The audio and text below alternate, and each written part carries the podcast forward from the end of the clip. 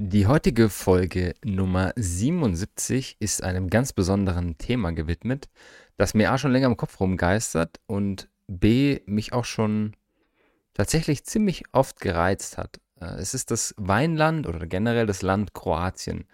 Das hat mehrere Gründe, über die wir gleich sprechen werden. Vorab noch zwei, drei Feedbacks zu den letzten Folgen. Die Folge 75 hat überraschenderweise etwas polarisiert. Wer sich erinnert, das war die Folge, wo es darum geht, dass wir uns oft über das Wetter aufregen, weil uns einfach vielleicht ein bisschen die Perspektive fehlt und wir viel mehr wertschätzen sollten, was wir tatsächlich alles haben. Und das hat natürlich polarisiert, klar. Es hat aber auch zu sehr vielem interessanten Feedback geführt, das ich euch nicht vorenthalten möchte. Interessanterweise waren die drei Herren, die da gefeedbackt haben, alle mit dem gleichen Vornamen gesegnet. die heißen alle drei Micha. Einer hat äh, sehr herzlich geteilt, dass das ein Thema ist, das ihn schon längere Zeit beschäftigt, ähm, dass er immer wieder mit einem Zitat von American History X verbindet. Hat sich bedankt dafür, dass ich hin und wieder solche Sachen auch für ihn nochmal in Erinnerung rufe, weil es gut ist, das einfach ein bisschen noch mehr zu festigen und dass es auch ihm hilft, für sich, für seine Familie und natürlich auch für seine Kinder, das Ganze in Relation zu setzen, in Perspektive zu setzen. Das zweite Feedback von einem anderen Micha war dann, Du hast vollkommen recht, mein Freund. Und das stimmt. Und trotzdem ist es manchmal sehr herausfordernd, wenn du im Homeoffice sitzt, deine Kinder haben Ferien und es ist einfach Kackwetter draußen und die Kiddies können nicht raus. Und irgendwann werden die unruhig, hängt natürlich auch vom Alter ab, mit was sie sich so beschäftigen, dann werden die unruhig und dann werden die vielleicht ein bisschen, ja, laut, nervig, stressig. Vielleicht werden sie auch einfach nur energetisch, ja. Und die Konzentration ist nicht so leicht. Und Natürlich ist in dem Fall vielleicht einmal das Wetter schuld, nur wenn sich das häuft, ja, also wenn dir das in vier Wochen, das sind 20 Werktage, vielleicht zwölf Mal passiert, kann ich natürlich auch nachvollziehen, dass das dann nicht so leicht ist, sich einfach mal hinzusetzen und sagen, ach komm, was soll's, uns geht's ja eigentlich gut, verstehe ich vollkommen. Das ist dann sehr individuell, so Mikrokosmos und trotzdem vollkommen nachvollziehbar. Tipp von Micha für alle Eltern dort draußen. Neben diesen klassischen Dingern wie Lego bauen, äh, Netflixen, was weiß ich, was es da noch alles gibt heutzutage. Wir haben früher Teletubbies gucken müssen, grauenvoll. Hat er gesagt, es gibt ein sehr, sehr geiles Spiel, das mit den Kiddies funktioniert, aber auch untereinander mit den Kiddies. Das heißt Double. Ich stelle den Link in die Show Notes. Ich selbst habe es auch schon mal gespielt. Ist ziemlich cool. Ist ein geiles Spiel. Animiert zum Mitspielen. Animiert auch so ein bisschen sein Hirn anzustrengen. Macht auch so ein bisschen diese Wettkampfgeschichte, die da ein bisschen getriggert wird.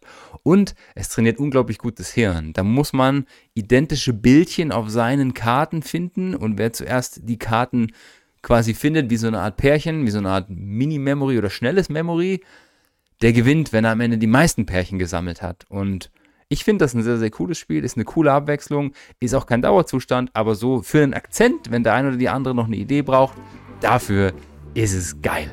So, und jetzt rein in die Folge 77. Viel Spaß!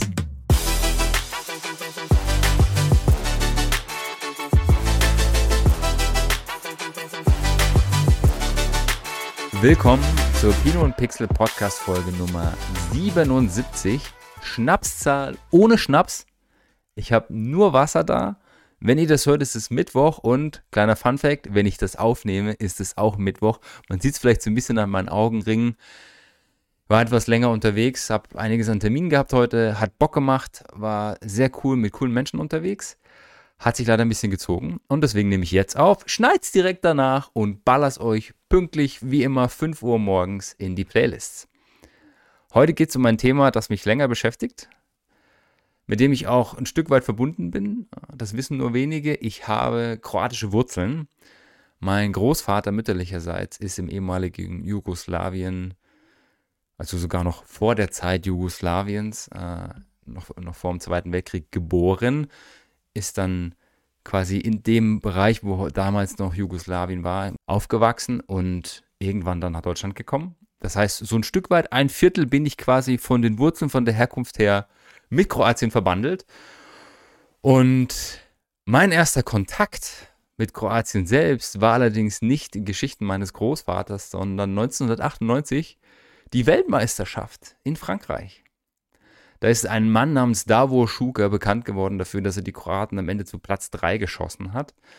Die Franzosen haben damals gewonnen, ihre erste Weltmeisterschaft überhaupt ein Riesenspektakel und es ist ein bisschen untergegangen, da sie damals Brasilien geschlagen haben und auch ziemlich deutlich mit 3 zu 0 im Finale. Grandioses Fußballspiel, eins der geilsten Finals ever in meinen Augen. Und es ist ein bisschen untergegangen, dass die Kroaten damals Dritte geworden sind und das war auch so ein bisschen so eine Mischung aus Überraschung und irgendwie Geheimfavoriten-Thematik. Auf jeden Fall haben sie mich damals schon begeistert. Coole Trikots, die klassischen weiß-rot-Karo-Trikots. Deswegen habe ich mir, auch wenn es nicht ganz so passt, wenn Kroatinnen und Kroaten das sehen, ich weiß, es ist nicht originalgetreu, aber ich habe mir gedacht, so als kleine zusätzliche Wertschätzung suche ich das raus, was euren Nationalflaggen am nächsten kommt und habe mich in dieses Hemdchen geschmissen. Ich finde Kroatien schon immer sehr faszinierend angefangen mit dem Temperament in diesem Land und natürlich dann auch sukzessive reingewachsen in das Land, in die Weinkultur in den letzten fünf bis zehn Jahren. Kroatien macht großartige Weine und diese Folge ist dem Weinland Kroatien gewidmet. Ähm, Basis des Ganzen ist eine Recherche, die ich gemacht habe für einen beruflich-privaten Trip in Kürze nach Kroatien. Ich habe ein kleines, nennen wir es mal, Paper zusammengeschrieben und das beschäftigt sich im Wesentlichen damit, wie ist Kroatien als Land, wie ist Kroatien als Weinland, auf was können wir achten, was ist spannend, was ist interessant, was ist trendy und wo müssen wir vielleicht auch ein bisschen vorsichtig sein. Und darin möchte ich euch in den nächsten, ich schätze mal so 20 bis 25 Minuten Einblick geben. Wen das tiefer interessiert, äh, gibt mir gerne Bescheid. Äh, ich kann dieses Paper auch gerne mal teilen. Oder wir sprechen gerne mal persönlich drüber. Ich bin offen für alles. Von daher, lasst es mich sehr gerne wissen. Also was zum einen sehr, sehr spannend ist in Kroatien. Viele denken, Hä, Kroatien macht auch Wein. Ja, Kroatien ist eines der ältesten Weinbauländer der Welt. Ähm, das hat angefangen bereits 1000 vor Christus und zog sich dann mit sehr viel geschichtsträchtigen Ereignissen die letzten 3000 Jahre durch wie ein roter Faden. Die Illyrer sind 1000 vor Christus bereits mit dem Weinbau damals an der dalmatinischen Adriaküste beschäftigt gewesen. Man hat dort Spuren gefunden. Dann kamen die Griechen danach. Auf der Insel Fis ist dort in der Schrift der Festmahl, das Festmahl der Gelehrten festgehalten, dass damals der Wein durchaus ein sehr beliebtes Mittel des Genusses war, Genussmittel war. Und äh, der römische Kaiser Probus hat im dritten Jahrhundert schon den Weinbau gefördert und ab dem 7. Jahrhundert haben sich die Slawen angesiedelt und alle diese Kulturen haben so ihren eigenen Einfluss mitgebracht. Wir wissen ja mittlerweile, dass äh, nicht nur die Griechen, sondern auch die Römer und davor schon alle aus der Kaukasusregion, die Georgier extrem stark die ganze Kultur des Weinbaus, die Entwicklung des Weinbaus und auch die Verbreitung mitbestimmt haben. Und Kroatien lag da so ein bisschen auf dem Weg nach Zentraleuropa und hat natürlich davon einiges mitbekommen. Um 1000 nach Christus kam dann etwas, was bis heute noch so ein bisschen Einzug erhält, nämlich haben die Republik Venedig, Dalmatien und Teile Istriens erobert und haben fast über 300 Jahre dort die Herrschaft gehabt. Das heißt, die haben auch sehr die Region geprägt. Eines der ältesten Weingüter ist 1232 gegründet worden, besteht noch heute. Istrien ist heute noch so ein zentrales Gebiet, das so in diesem Dreieck hängt zwischen Slowenien, Kroatien und Italien und hat eine sehr starke Nähe zum Westen schon gehabt. Und eben dieser Einfluss hat dazu geführt, dass dieses Weingut 1200, 1232 gegründet wurde von den Zisterziensermönchen.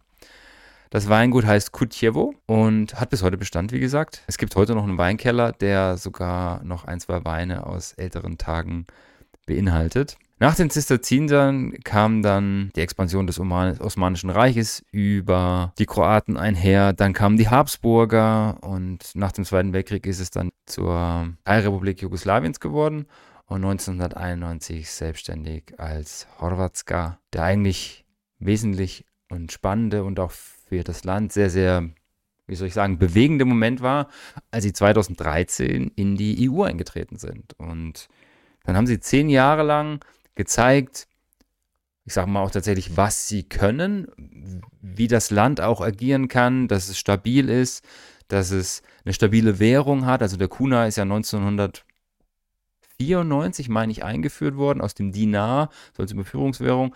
Und der war damals ge gebackt von der D-Mark, ist dann 1999 vom Euro ersetzt worden. Der hat ihm so ein bisschen die Stütze gegeben. 2013 kam die EU und jetzt seit 1. Januar 2023 nutzen sie auch den Euro als wesentliche Währung. Und jetzt fragt ihr euch vielleicht, warum erzählt er das alles? Es gibt auch viele andere Länder. Ja, Kroatien ist eins von 20 Ländern, die mittlerweile den Euro haben. Nur für Kroatien hat das aus vielerlei Hinsicht sicherlich spannende Aspekte. Nämlich zum einen, Kroatien hat Tourismus als einen der wesentlichen Wirtschaftszweige. Das gibt nur bei ganz, ist nur bei ganz wenigen Ländern so in Europa. Und die machen ganz, ein ganzes Fünftel vom Bruttoinlandsprodukt von Kroatien aus. Und also wenn man sich das mal vorstellt, das Bruttoinlandsprodukt ist auf, lasst mich kurz schauen, alle Zahlen habe ich leider nicht im Kopf, 71 Milliarden US-Dollar, also etwa ein Fünftel, 14 Millionen, 15 Millionen sowas, macht die Tourismusbranche aus. Milliarden, Entschuldigung. Und das ist richtig viel Asche, ist ein sehr, sehr großer Anteil. Und was hat das jetzt mit dem Euro zu tun? Naja, wenn ich jetzt Tourist, Touristin bin und ich reise ein, ich muss kein Geld mehr tauschen. Ich habe nicht diese Abhängigkeit von den Umrechnungen, ich kann überall mit Euro bezahlen. Das ging in Grenznähe teilweise auch schon. Gerade in Istrien hat das schon sehr, sehr gut funktioniert. Ich war vor drei Jahren das letzte Mal dort. Und das wird einen Vorteil bringen. Und das Zweite, was natürlich auch spannend ist, die Einheimischen, die müssen jetzt, wenn sie ins Ausland reisen, nicht mehr auf Währungskurse, auf Wechselkurse schauen, sind nicht davon abhängig, machen keine Verluste, wenn sie Geld tauschen und dann wieder zurücktauschen. Ja, und vor allem, wenn sie Geld vereinnahmen innerhalb des Landes, auch da sind sie nicht mehr abhängig von Umrechnungskursen, sondern sie können es ganz einfach im Alltag einsetzen. Natürlich kommt mit solchen Einführungen auch immer einher, dass vielleicht die Inflationsrate ein bisschen mehr steigt, dass die Preise sich mehr anheben. Es gibt einen sehr, sehr spannenden Podcast dazu von der Europäischen Zentralbank, von der ECB, der ECB-Podcast. Der heißt Everything You Need to Know About the Economy in Croatia oder sowas. Ich verlinke es in den Show Notes. Jetzt habe ich tatsächlich vergessen, wie der nette Herr heißt. Martin Beiterbohm, glaube ich, ist der Herr von der EZB, der verantwortlich war für die Überführung Kroatiens in den Euro. Und da hat sehr, sehr spannende Aspekte bekannt gegeben. Da hat eben auch gesagt, wir wissen, dass gerade zu Jahresbeginn und damit einhergeht natürlich beim Währungswechsel auch die Preise steigen. Wir schauen da sehr, sehr stark drauf. Wir können es sicher nicht überall verhindern, aber es gibt schon Restriktionen. Also natürlich werden die Preise hochgehen, aber sie versuchen es irgendwie in einem geregelten Maß zu halten. Und ich meine, die Herausforderungen, die der Krieg in der Ukraine mit sich bringt, die generelle Inflation, die Gefahr der Rezession, auch so makroökonomische Geschichten wie der Klimawandel, all das sind auch Dinge, die auf Kroatien natürlich wirken, als Land und auch als Weinland. Und das sind Dinge, die man auf jeden Fall nicht außer Acht lassen sollte. Nichtsdestotrotz ein sehr, sehr spannendes Land, kulturell, äh, geschichtlich und auch wirtschaftlich. Also wer davor hat, ein Business zu gründen, äh, ist sicherlich nicht die schlechteste Zeit, je nachdem natürlich auch, in welchem Bereich wir unterwegs sind. Vielleicht mal ein paar Zahlen, Daten, Fakten. Weinland Kroatien. In Kroatien gibt es einen Haufen Regionen und die einzuteilen ist zum einen gar nicht so leicht und zum anderen auch ein bisschen unübersichtlich. Es gibt eine sehr coole Zusammenfassung, die ich auch in die Shownotes packe. Hm, bildlich gesprochen. Stellt euch Kroatien als Land von der Form her vor wie so ein Tomahawk. Ja, das heißt, das ist im Endeffekt oder wie so ein T, wo der Träger des Tees so schräg nach unten rechts weggeht. Und oben links habt ihr so Istrien und die, die, die Inseln, die an der Küste entlang sind. Unten der, der Zipfel, also der Stiel des Tomahawks, das ist quasi Dalmatien. Dann habe ich oben rechts, da wo quasi der große Teil, die Hacke des Tomahawks ist, ist der obere Teil. Croatian Uplands heißt das. Das ist das, was quasi an der Grenze zu, ähm, zur Steiermark, Slowenien dort oben ist. Und dann habe ich noch rechts an, der, an dem Zipfel, quasi an der, da wo die Klinge eigentlich ist des Tomahawks, da ist Slavonien und Danubien. Ja, das sind so die wesentlichen vier großen Regionen. Da sind Haufen Subregionen drunter. Einige, die auch durchaus recht bekannt sind. Und es gibt auch hier und da sehr dominierende Rebsorten, die sehr, sehr spannend. Es gibt viele internationale Rebsorten. Äh, der Rebsortenspiegel gestaltet sich sehr, sehr spannend. Was Kroatien allerdings auszeichnet, sind die lokalen Rebsorten. Und egal in welche der vier Regionen ihr jetzt schaut, es gibt sehr präsente, sehr, sehr spannende Autochtone nennen die sich, autochtone Rebsorten, die dort vielleicht sogar ihren Ursprung haben, die dort vorkommen und die ähm, dort auch durchaus in großen Mengen vertreten sind. Wenn wir jetzt mal auf Istrien schauen, das ist so im Nordosten an der Grenze zu Italien, im Nordwesten, Entschuldigung, an der Grenze zu Italien. Da habe ich hauptsächlich Malvasia als weiße und Teran als rote. Und das Coole an Malvasia ist, deswegen finde ich das als Rebsorte auch so spannend, ich kann damit alles machen. Ja, Malvasia ist durchaus eine etwas aromatischere Rebsorte, die eine ganz gute Säure mitbringt. und ich kann daraus Easy Drinking Weißwein machen. Wenn ich die ordentlich behandle und entsprechend ausbaue, kann ich dadurch auch sehr strukturierte und komplexe Weißweine machen, die auch Lagerungspotenzial haben. Durch die Aromatik und auch durch die Fähigkeit, Säure mitzubringen, kann ich geile Schaumweine draus machen. Sie taugen unglaublich gut durch die Aromatik für Süßweine, die allerdings nicht nur fairerweise in Kroatien, sondern generell nicht leicht zu vermarkten sind. Und das Thema Orange Wein, also Weißweine, die gemacht sind wie Rotwein, nämlich Anpressen, Schalenkontakt, das ist eine Sache, die mit Malvasia sehr, sehr spannend wird. Und ich habe da schon zwei, drei Exemplare verkostet aus Kroatien. Super interessante Geschichte. Die Aromatik kommt noch viel intensiver raus. Und wenn ich das gut mache und eine gute Balance finde zwischen der Säure und diesen Gerbstoffen, dann ist das brutal spannend. Die rote Rebsorte aus äh, Istrien, aus dem Nordwesten, ist Teheran. Eine sehr, sehr manchmal düstere Rebsorte, die durchaus kräftige und auch ne, stringente Rotweine hervorbringt, die auch durchaus reifen können. Gibt es ein paar sehr spannende Exemplare. Ich habe letztens eins getrunken von Carbola oder Carbola. Ich weiß nicht genau, wie es ausgesprochen wird. Man verzeihe es mir bitte. Aus dem Jahr 2006, glaube ich, war der. Also 17 Jahre alt und das stand wirklich noch gut da. Also das ist so der Nordwesten. Wenn ich jetzt nach Süden gehe auf den Stiel, also so Richtung Dalmatien, gibt es eine Rebsorte, die heißt Plavac Mali. Die hat weniger Gerbstoff, kann sehr, sehr leicht fruchtige Weine machen, sehr so trinkfreudige Weine und trotzdem auch durchaus komplexe Varianten hervorbringen. Und das ist so die Vorzeigerebsorte des Südens. Und wenn ihr jetzt nochmal in den Nordosten geht, also in die beiden Regionen, die an die Ostküste, äh, an die Ostgrenze und äh, auch nach äh, Steiermark und Slowenien grenzen, da ist äh, Graje Wiener als Rebsorte dominierend. Das ist der Welschriesling. Also den gibt es ja in der Steiermark oder generell in Österreich auch sehr, sehr viel. Und das ist so deren Paraderebsorte. Die haben auch viel Traminer dort, Riesling, ähm, aber sage ich mal so, oder Traminac, wie er dort heißt. Aber Graževina ist so die Rebsorte schlechthin und die macht fast ein Drittel der gesamten Rebfläche in Kroatien aus. Ja? Also zum Thema Zahlen, Daten, Fakten. Kroatien hat eine Rebfläche von 22.000 Hektar gehabt im Jahr 2022 laut UIV. Das ist fürs Gefühl ungefähr ein Fünftel von Deutschland und ein bisschen weniger als die Hälfte von Österreich. Allerdings, wenn man das jetzt mal die Fläche betrachtet, eine ganz andere Dichte und von den Einwohnerzahlen her, also für Österreich kommt es ungefähr hin, Kroatien hat ungefähr 4 Millionen Einwohner und Einwohnerinnen und ein Pro-Kopf-Verbrauch, der durchaus spannend ist, also wir reden von 25 Litern knapp. Das ist ja ein Viertel mehr als in Deutschland. Die Deutschen liegen immer so zwischen 20, 7, 21 und äh, in Kroatien sind das 25 Liter pro Kopf pro Jahr. Das ist schon ganz interessant. Mit diesen 22.000 Hektar sind sie auf dem 30. Platz. Das eigentlich Spannende daran ist was anderes. Hat, wir haben in den letzten Jahren kontinuierlichen Abfall gesehen an diesen Zahlen. Vom letzten Jahr waren es 3%, das Jahr davor waren es 5% und so weiter. Um das mal in Relation zu setzen, die hatten vor 20 Jahren das Dreifache an Fläche. Die hatten über 60.000 Hektar vor 20 Jahren. Und Natürlich ist dafür bereinigt worden, es ist sauber gezählt worden, es sind viele alte Reben dabei, die weggestorben sind. Ich habe einen Bericht gelesen aus dem Jahr 2016, da stand, dass fast 60 äh, fast 30 Prozent der Reben schon über 30 Jahre alt sind und dass das natürlich auch eine Gefahr bietet, wenn ich viel produzieren will, weil die dann weniger Kraft haben und äh, dann entsprechend auch vielleicht weniger bis gar keine Weine mehr rauskommen. Gerade in schwierigen Jahren ist das eine Herausforderung. Und da sind mir sicherlich einige weggefallen. Vielleicht haben sie auch gerodet, vielleicht haben sie Flur bereinigt. Vielleicht sind auch viele Betriebe einfach im Zuge der Wirtschaftskrise, gerade so 2008, 2009, pleite gegangen.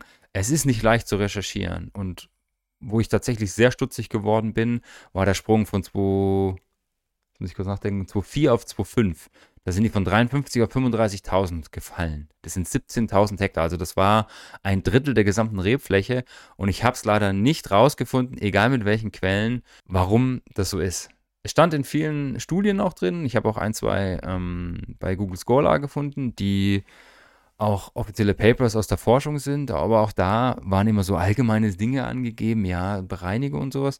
Aber diese Geschichte war schon sehr, sehr krass. Wer das weiß, es interessiert mich brennend, lasst es mich bitte wissen. Weiteres Thema aus diesen 22.000 Hektar kommen ungefähr 726.000 Hektoliter raus. Auch das ist ein Verlust von knapp 5% zum Vorjahr.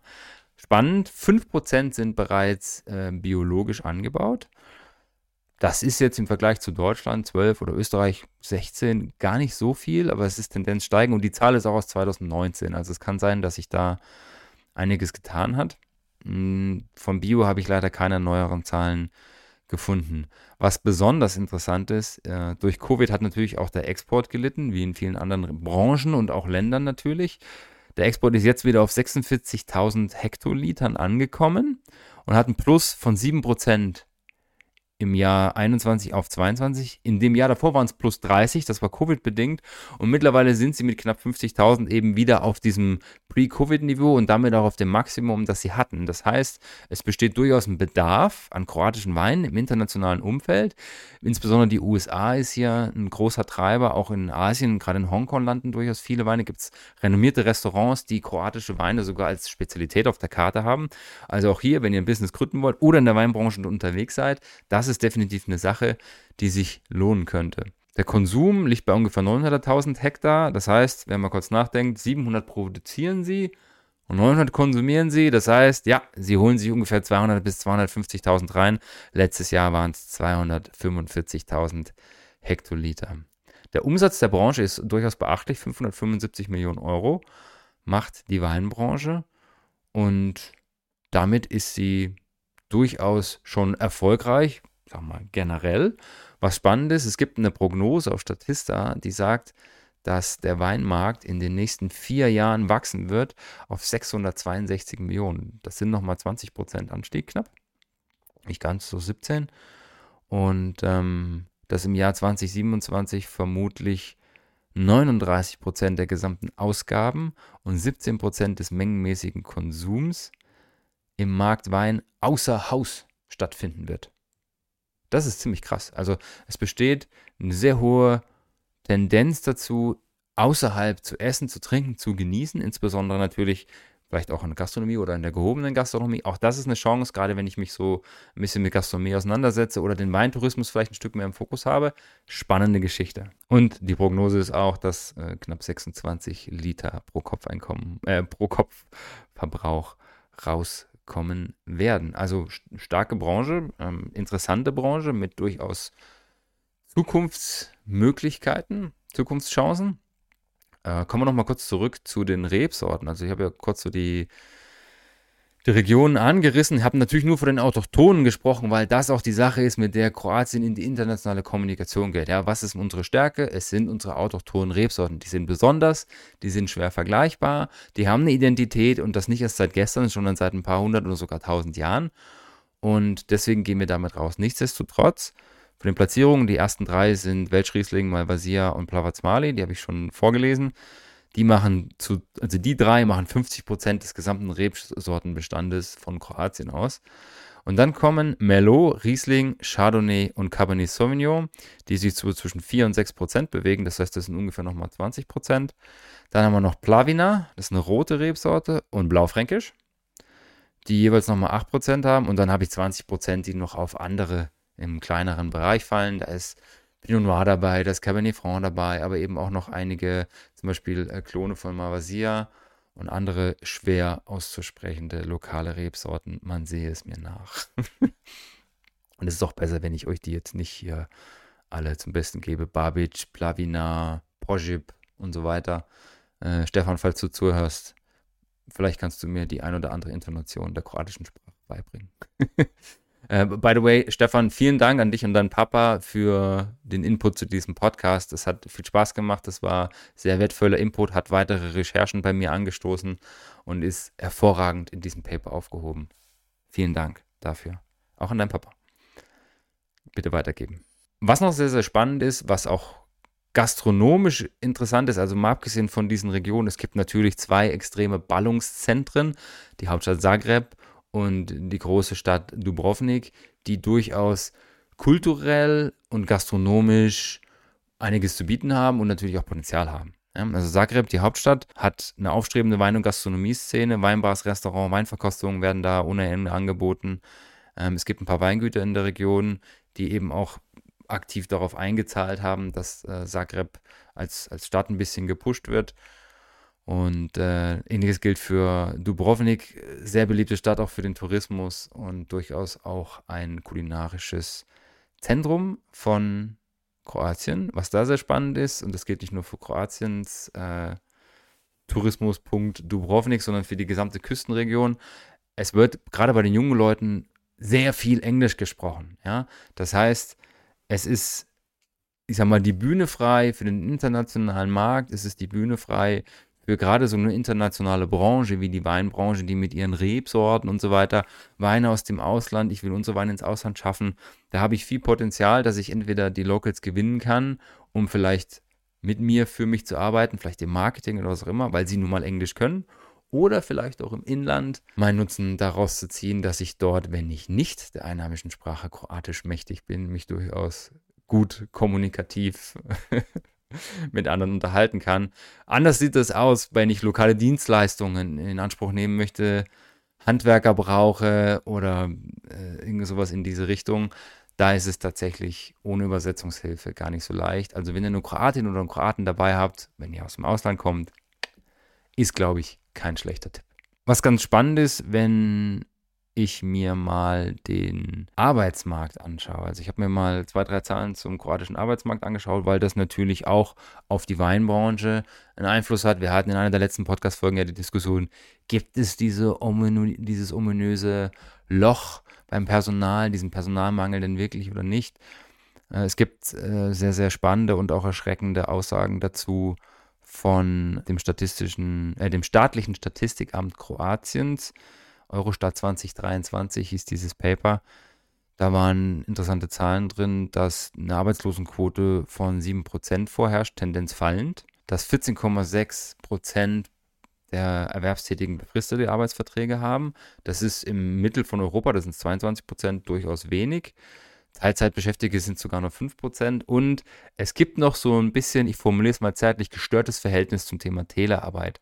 Betrifft jetzt die Gastronomie vielleicht nicht direkt, in der Weinbranche vielleicht schon eher, gerade so mit den Themen Marketing, Kommunikation, Vertrieb und sowas. Es gab allerdings eine Reform Anfang 2023 mit dem wundervollen Namen, habe ich das noch hier stehen?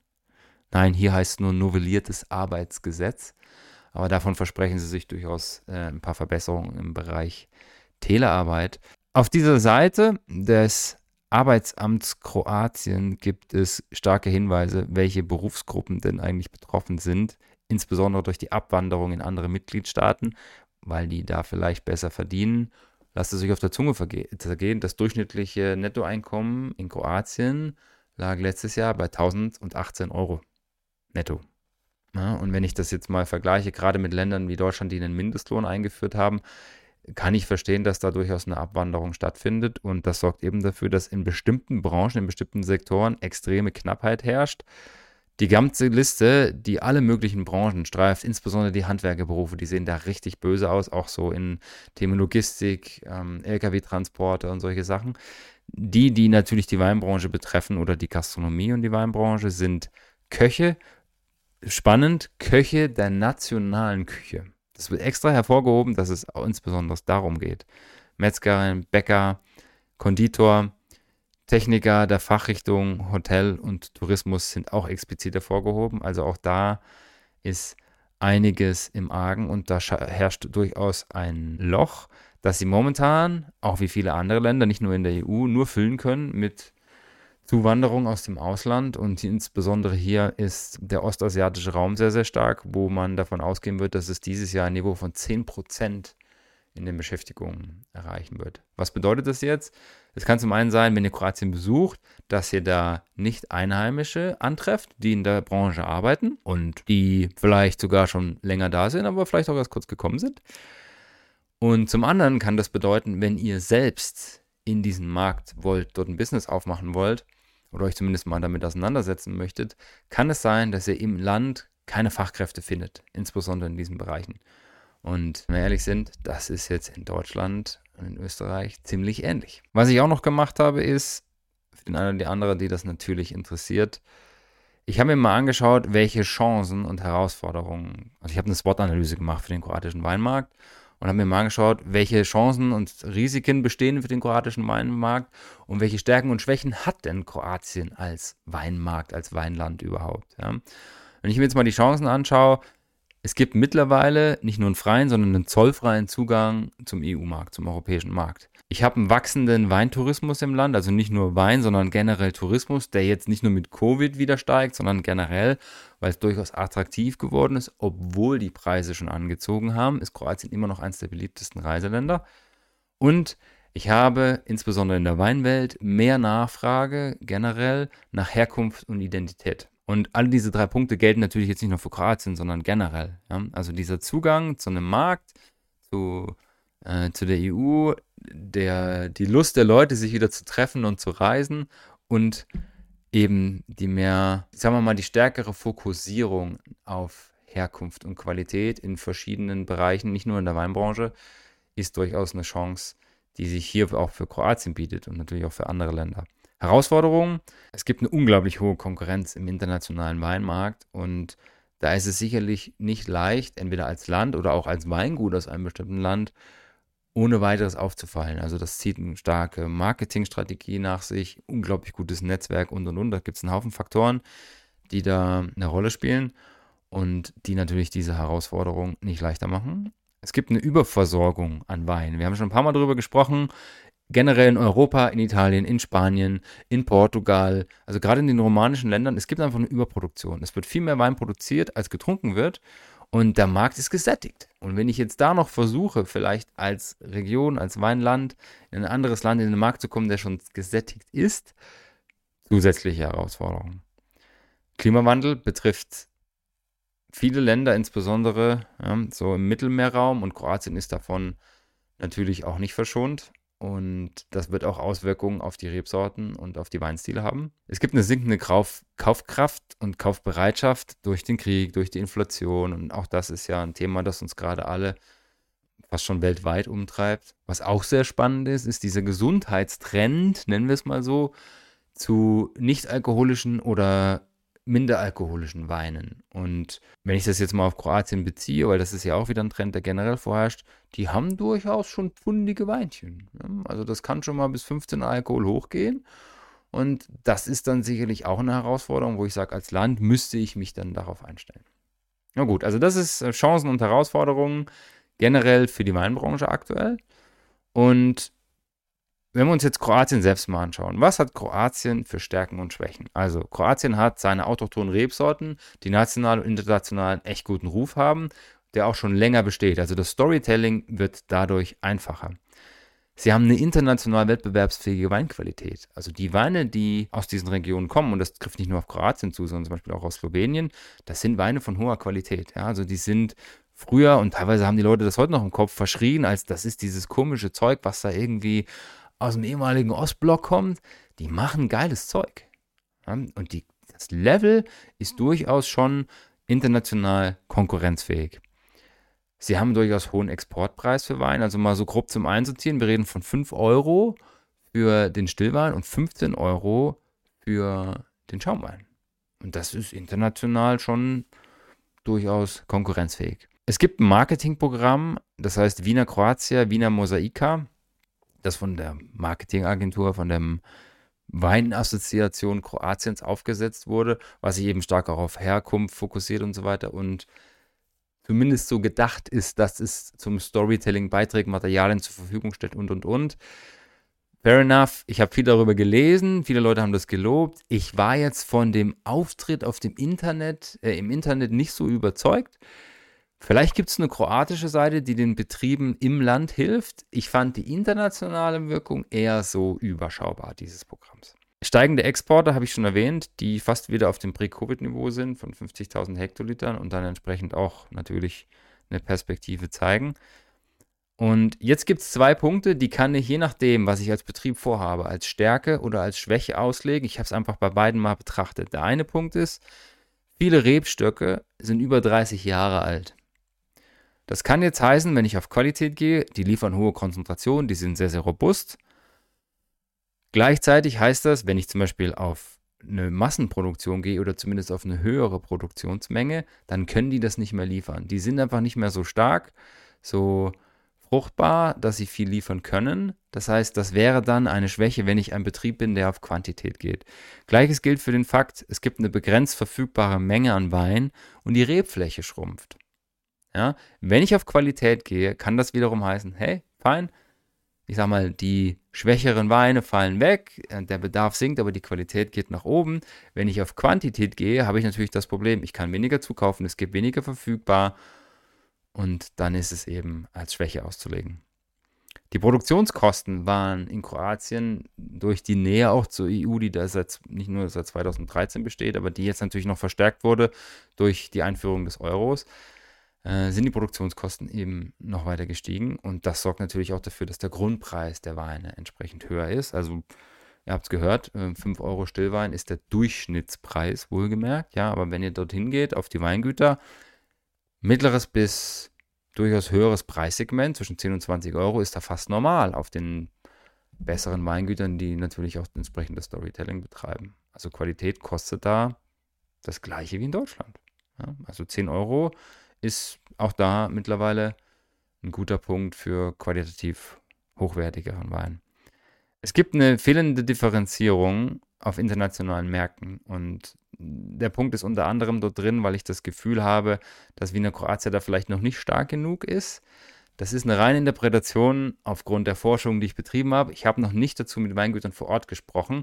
Das werde ich auf jeden Fall nachholen in den nächsten Tagen, weil ich das einen sehr, sehr spannenden Aspekt finde und weil ja durchaus auch Beispiele wie die ÖWM zeigen, dass das ein echter Schub sein kann für ein Land. Da gibt es durchaus positive Beispiele und vielleicht ist das jetzt einfach nur mangels professionellem Internetauftritt, dass das so wirkt. Aber irgendwie habe ich das Gefühl, so richtig Image nach außen tragen haben sie noch nicht gepackt. Und dann kommt noch dazu, dass im Land selbst zwar der Tourismus durchaus als Fokuswirtschaft gesehen wird, weil er eben ein Fünftel des Bruttoinlandsprodukts ausmacht, dass das Weinthema, das Weinbusiness, der Weinmarkt aber jetzt noch nicht so den super Fokus und die Unterstützung hat. Also ich habe mal mir ein paar Förderungsprogramme angeschaut, das ist ganz interessant und durchaus Landwirtschaft wird sehr, sehr stark gestützt. Hm, vielleicht mal ein paar Zahlen für euch. Ich muss es kurz raussuchen. Also, es gibt einen Fonds, einen europäischen Fonds für regionale Entwicklung, den sogenannten EFRE, und der stellt in den nächsten fünf Jahren für Kroatien folgende Mittel bereit. 2,6 Milliarden Euro Direktzahlungen für den Agrarsektor, 2,2 Milliarden Euro für die ländliche Entwicklung und 244 Millionen für die Förderung im Rahmen der Fischereipolitik. Also das sind knapp 5 Milliarden Euro, die die ganze Landwirtschaft, äh, ich schließe die Fischerei da jetzt mal mit ein, obwohl es eigentlich Wasserwirtschaft, Meereswirtschaft, äh, es ist Fischerei, ist, nur spielt da alles so mit rein und ähm, man merkt schon, Fokus Landwirtschaft, ja, Weinbranche ist so ein bisschen wie das, weiß ich nicht, nicht ganz so beliebte dritte Stiefkind oder irgendwie sowas, zumindest wirkt es so, äh, ist auf jeden Fall ähm, ein spannender Aspekt, der da in die SWOT-Analyse mit reingelaufen ist. Also alles im allen ist zu sagen, Kroatien hat ein paar spannende Chancen, international bestehen zu können, auch den Weinmarkt national weiter auszubauen. Es gibt ein paar Herausforderungen, die nicht nur Kroatien betreffen, wo sie allerdings durchaus gut gewappnet sein könnten. Und mein hauptsächliches Fazit an sich, was ich vorher auch schon teilweise erlebt habe, jetzt ist es noch ein bisschen bestätigt worden, Kroatien macht echt guten Wein zu einem fairen Preislevel und wenn ihr es irgendwie schafft, da ranzukommen oder vielleicht sogar die Möglichkeit habt, dort vor Ort mal zu sein, ihr könnt ja den Tourismus noch ein bisschen pushen, wenn ihr möchtet. Probiert aus, was geht. Trinkt das lokale Zeug, trinkt die lokalen Rebsorten. Chardonnay gibt es überall. Und ich meine, es gibt Weingüter, die haben sich auf Sauvignon oder auf Chardonnay spezialisiert. Fein, um Gottes Willen. Ja. Kann auch geil sein, aber nutzt diese autochthonen Geschichten. Das ist super spannend. So ein Terran, das hat richtig Wumms. So ein Mavasia ist wie so ein Blumenstrauß ins Gesicht und in die Nase noch rein. Also probiert das mal aus. Es ist, ist sehr, sehr interessant. Ich habe ein paar Beispiele mitgebracht für durchaus interessante und auch erfolgreiche Weingüter in der Region.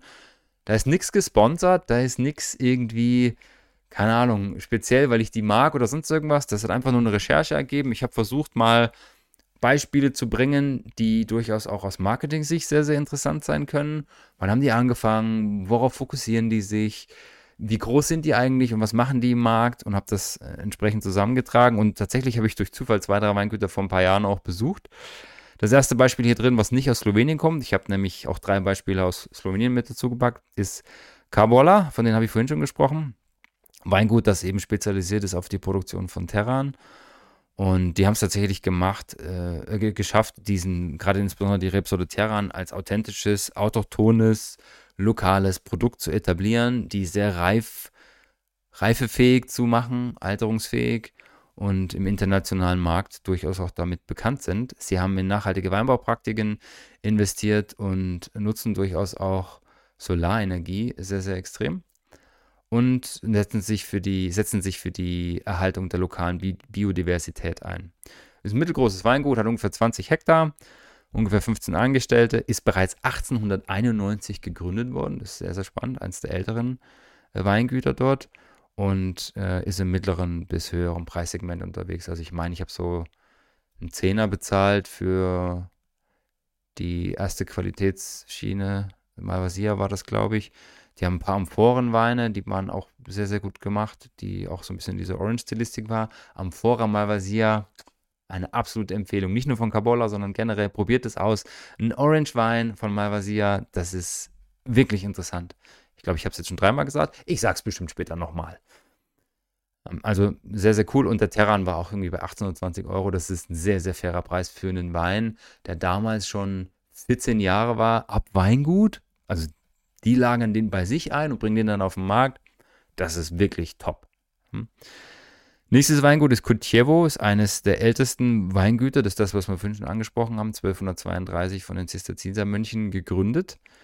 Äh, durchaus groß, ist mittlerweile ähm, ziemlich gewachsen, hat 420 Hektar. Ich habe unterschiedliche Zahlen gefunden. Das waren jetzt die von der offiziellen Webseite von kutjewo.com. Ich habe auch schon 1000 gelesen, ich habe 800 gelesen. Die 420 sind die eigenen Rebflächen, die sie selbst haben. Vielleicht kaufen sie noch zu und die anderen Zahlen kamen so. Das sind ihre eigenen, haben ungefähr 100 Mitarbeiter, Mitarbeiterinnen, mittleres Preissegment, setzen sehr stark auf lange Tradition und haben Storytelling natürlich als ältestes Weingut in Kroatien, brauchen wir nicht drüber reden. Äh, das ist schon eine Bombe, ja, mit dem, ja, das sind fast 800 Jahre mittlerweile, also 791 Jahre, Respekt. Äh, haben sich sehr auf Grajewina fokussiert, also auf den, auf den Welschriesling. So eine Mischung aus Tradition und Innovation, die sie so in die Branche tragen. Die habe ich nicht besuchen können, weil die ein bisschen woanders sind. Aber auf jeden Fall eins der spannenderen Weingüter aus Kroatien. Dann eine Genossenschaft, Vinaya Dingac heißt das, glaube ich, haben sich etabliert, international, auch mit Spitzenrotweinen, obwohl sie eine Genossenschaft sind, haben da diverse Verfahren der Selektion, die sie da durchführen und vor allem nutzen sie das einzigartige Terroir vom Peljejac. Ich hätte vorher trainieren sollen, wie man die ausspricht. I'm sorry. Also Peljejac ist ähm, so eine Unterregion. Der Fokus dort liegt auf Qualität und Tradition. Und das sind durchaus Weine, die eine internationale Anerkennung finden. Also wenn ihr sowas mal hört, Peljejac, diese Unterregion, da ist schon ordentlich was dahinter. Dann haben wir das Weingut Koslovic, auch die habe ich besucht. Die sind sehr stark auf, ausgerichtet auf Weintourismus, bieten Weinproben vor Ort an, Weinverkostungen, sind sehr, sehr modern, haben sich da auch so ein, so ein schickes Ding in den Weinberg reingesetzt. Ich war eine halbe Stunde zu früh da und bin dann da noch äh, ein bisschen spazieren gegangen, was da sehr interessant war. In dem Wein, äh, in dem Wein, in dem Wald neben dem Weingut haben einen Spaziergang gemacht zu so einer alten Burgruine, da wächst wilder Wein. Also wie früher, wer das nicht weiß, Wein ist ja eigentlich eine Rangpflanze. Ja? Da ist irgendwie früher mal vor 70 Millionen Jahren in der Kreidezeit entstanden, ist da von Bäumen runtergewachsen. Äh, also ein paar Dinosaurier haben noch drauf gekackt, also das Zeug ist schon ziemlich alt. Und äh, diese Rangpflanze haben wir irgendwann mal in eine Erziehungsform gegeben, die von unten nach oben wächst. In diesem Waldstück gab es Wein, der von Bäumen gewachsen ist. Wie, Hopf, wie Hopfen, wie Efeu. Das war absolut fancy ja, sowas mal live zu sehen. Ähm, sicherlich sind das irgendwelche Triebe, die dann da vom Weinberg irgendwie abgefallen und dann neu gewachsen sind, nur der hat sich halt einfach wieder so, wie er früher mal war, da entwickelt. Sehr, sehr spannend. Hat ungefähr 25 Hektar das Weingut, ähm, 1904 gegründet und in moderne Technologien investiert, arbeitet durchaus nachhaltig und vor allem, was die sehr, sehr gut machen, die arbeiten sehr stark mit der lokalen Gastronomie zusammen. Und durch diese Connection, klar, guter Weinabsatz, gutes Netzwerk, kriegen gegenseitig die Kundschaft äh, und so sind wir tatsächlich auch hingekommen. Also das ist durchaus eine Strategie, die sich sehr bewährt hat. Dann ein mittlerweile sehr großer und bekannter Name in Kroatien, Rojanic. Roxanich geschrieben. Ein Weingut gegründet 1993, mittlerweile 26 Hektar. Spannend dabei ist, dass das Weingut auf Biodynamie umgestellt hat. Am Anfang teilweise dafür belächelt wurde, die Weine auch nicht ganz so sauber waren. Und das hat sich so mehr und mehr entwickelt, dass das Zeug wirklich gut geworden ist. Also die machen mittlerweile sehr, sehr starke Natural und Orange Wines. Äh, sie haben sich einen absoluten Weintourismus-Palast in den Weinberger reingesetzt. Ich selbst habe es noch nicht besuchen dürfen. Ich kenne nur unzählige Bilder. Und äh, Markus Wischoff von der FH Burgenland, der war vor ein paar Jahren mit der FH, glaube ich, zu Besuch dort. Und der hat davon erzählt und bei dem leuchten immer die Augen, wenn er von diesem Palast erzählt. Und ich mag den unbedingt mal besuchen. Also wer die Chance hat, schaut euch das an. Die Fotos sind schon abendberaubend, aber wer die Chance hat, dorthin zu gehen, ist auch so ein bisschen, ich glaube, Fine Dining und Hotellerie und so mit drin. Ich meine, da gibt es sogar einen Pool, wenn mich nicht alles täuscht. Aber die haben das schon verstanden, diese Kombination. Ähm, die haben Biodynamie auch so ein Stück weit greifbarer gemacht für die Leute und auch so ein bisschen kommerziell tauglicher. Und wie gesagt, die Weine sind ziemlich geil, sind sehr präsent in internationalen Märkten. Ist so ein bisschen das Movia von Kroatien. Also Movia ist das Pendant aus Slowenien, die auch sehr stark international bekannt sind und eben auch mit guten Schaumweinen übrigens auch unterwegs sind. Ich habe noch einen im Keller. Also schöner Tipp. Und dann habe ich auf der Liste noch Coronica. Äh, mittelgroßes Weingut, 21 Hektar, 1992 gegründet. Und die haben sich fokussiert auf Malvasia-Weine, von denen sie durchaus qualitativ hochwertiges Zeug machen. Sind gut vernetzt mit renommierten Restaurants und Hotels, wo sie auch die Weine reinstellen. Das hat sie durchaus in den letzten Jahren nochmal um einiges bekannter und auch attraktiver gemacht. Also wenn ihr das probieren könnt, auch herzlich gern. Ist allerdings eher klassisch traditioneller Weinbau, traditionelle Weinherstellung. Ja, also das mal so ein paar Beispiele aus der Branche. Was soll ich sagen? Kroatien ist ein cooles Land. Es sind coole Leute, klar, durchaus mit Temperament versehen. Ich habe sie als sehr gastfreundlich erlebt, als sehr offen, vor allem wenn du auch dich für das Land und für die Menschen interessierst. Und ich bin ja durchaus so ein neugieriger Kerl, stelle immer Fragen, und wie ist das so, wie machst du das so? Und ich kann mich erinnern, als wir da in Istrien in einem Restaurant waren, äh, mit einem Sommelier ins Gespräch gekommen, der dann das sehr nett fand, dass wir uns so viel mit ihm unterhalten haben über bestimmte Dinge und auch so interessiert daran waren, wie er arbeitet, was er tut. Und ich habe noch eine Karte von ihm. Vielleicht brauche ich die in Kürze mal. Mal sehen. Also, das kann ich sehr empfehlen. Weintourismus haben sie verstanden. Da ein bisschen vorsichtig sein, weil da ist auch manchmal mehr Schein als Sein. Also habe ich bei dem einen oder anderen Betrieb erlebt. Wenn ihr wollt, dass ihr das wirklich authentisch erlebt und die Leute offen sind, vermittelt ihnen sehr, sehr früh, dass ihr am Betrieb interessiert seid. Die können mittlerweile ganz gut differenzieren, ob jemand zum Saufen kommt oder weil er wirklich Interesse hat. Und glaubt mir, da kommen sehr viele Menschen zum Trinken. Gerade wenn euch das Thema Wein interessiert, schreibt die gerne vorher an, sagt ihnen, hey, ich interessiere mich, könnt ihr mir vielleicht kurz den Keller zeigen, ein bisschen über euren Wein erzählen. Wein probieren muss jetzt nicht sein. Wäre natürlich nett, in Klammern, das machen die alle, die wollen ihre Weine zeigen. Ja, bloß zeigt ein Interesse an dem Betrieb, natürlich nur, wenn ihr das wollt. Die können mittlerweile ganz gut differenzieren, ob jemand trinken will oder nicht. Und ich habe das erlebt. Ich war mit einem Freund in, äh, bei Kabola und ich habe diesen 2.6er Terran im Regal stehen sehen und habe gesagt, oh, was ist denn das Spannendes? Und er hat gesagt, ja, das ist unser 2006er Terran und das ist unser besonderer Wein und bla bla bla. Und da stupste sie, der Kollege ist an und sagt, den können wir nicht aufmachen. Und dann sagt sie, he's a sommelier. Oder they are sommeliers oder sowas. Weil ich halt vorher angekündigt hatte, dass ich in der Weinbranche unterwegs bin. Und dann meinte der Typ so, oh, oh okay, yes, sure. Und dann hat er den aufgemacht. Und das hat dafür gesorgt, dass wir eine Kiste oder ja doch eine Kiste von dem Zeug gekauft haben, weil es halt wirklich gut war. Und diese Wertschätzung diesem Produkt gegenüber zu fragen, ah, was ist denn Terran? Erzähl mir was darüber. Das ist halt was anderes, als hinzukommen und sagen, einmal die ganze Palette bitte, danke. Ja, also von daher, auch Wertschätzung gehört zu einem Besuch in fremden Ländern und Kulturen. Und ich habe Kroatien da als sehr, sehr offen und sehr, sehr herzig erlebt. Und jetzt ist das Reisen noch einfacher. Es ist sicherlich drei, vier Euro teurer geworden, nur es ist immer noch eine Reise wert. Habt viel Spaß bei eurem Besuch in Kroatien. Erzählt mir, wie es war. Also lasst mich gerne wissen, auch wenn ihr Geheimtipps habt. Ich knall alles, was ich hier gerade so erzählt habe, mit den Links in die Show Notes. Und jetzt wünsche ich euch einen wundervollen Mittwoch und sage bis Samstag zum Weekly Update. Ciao, ciao.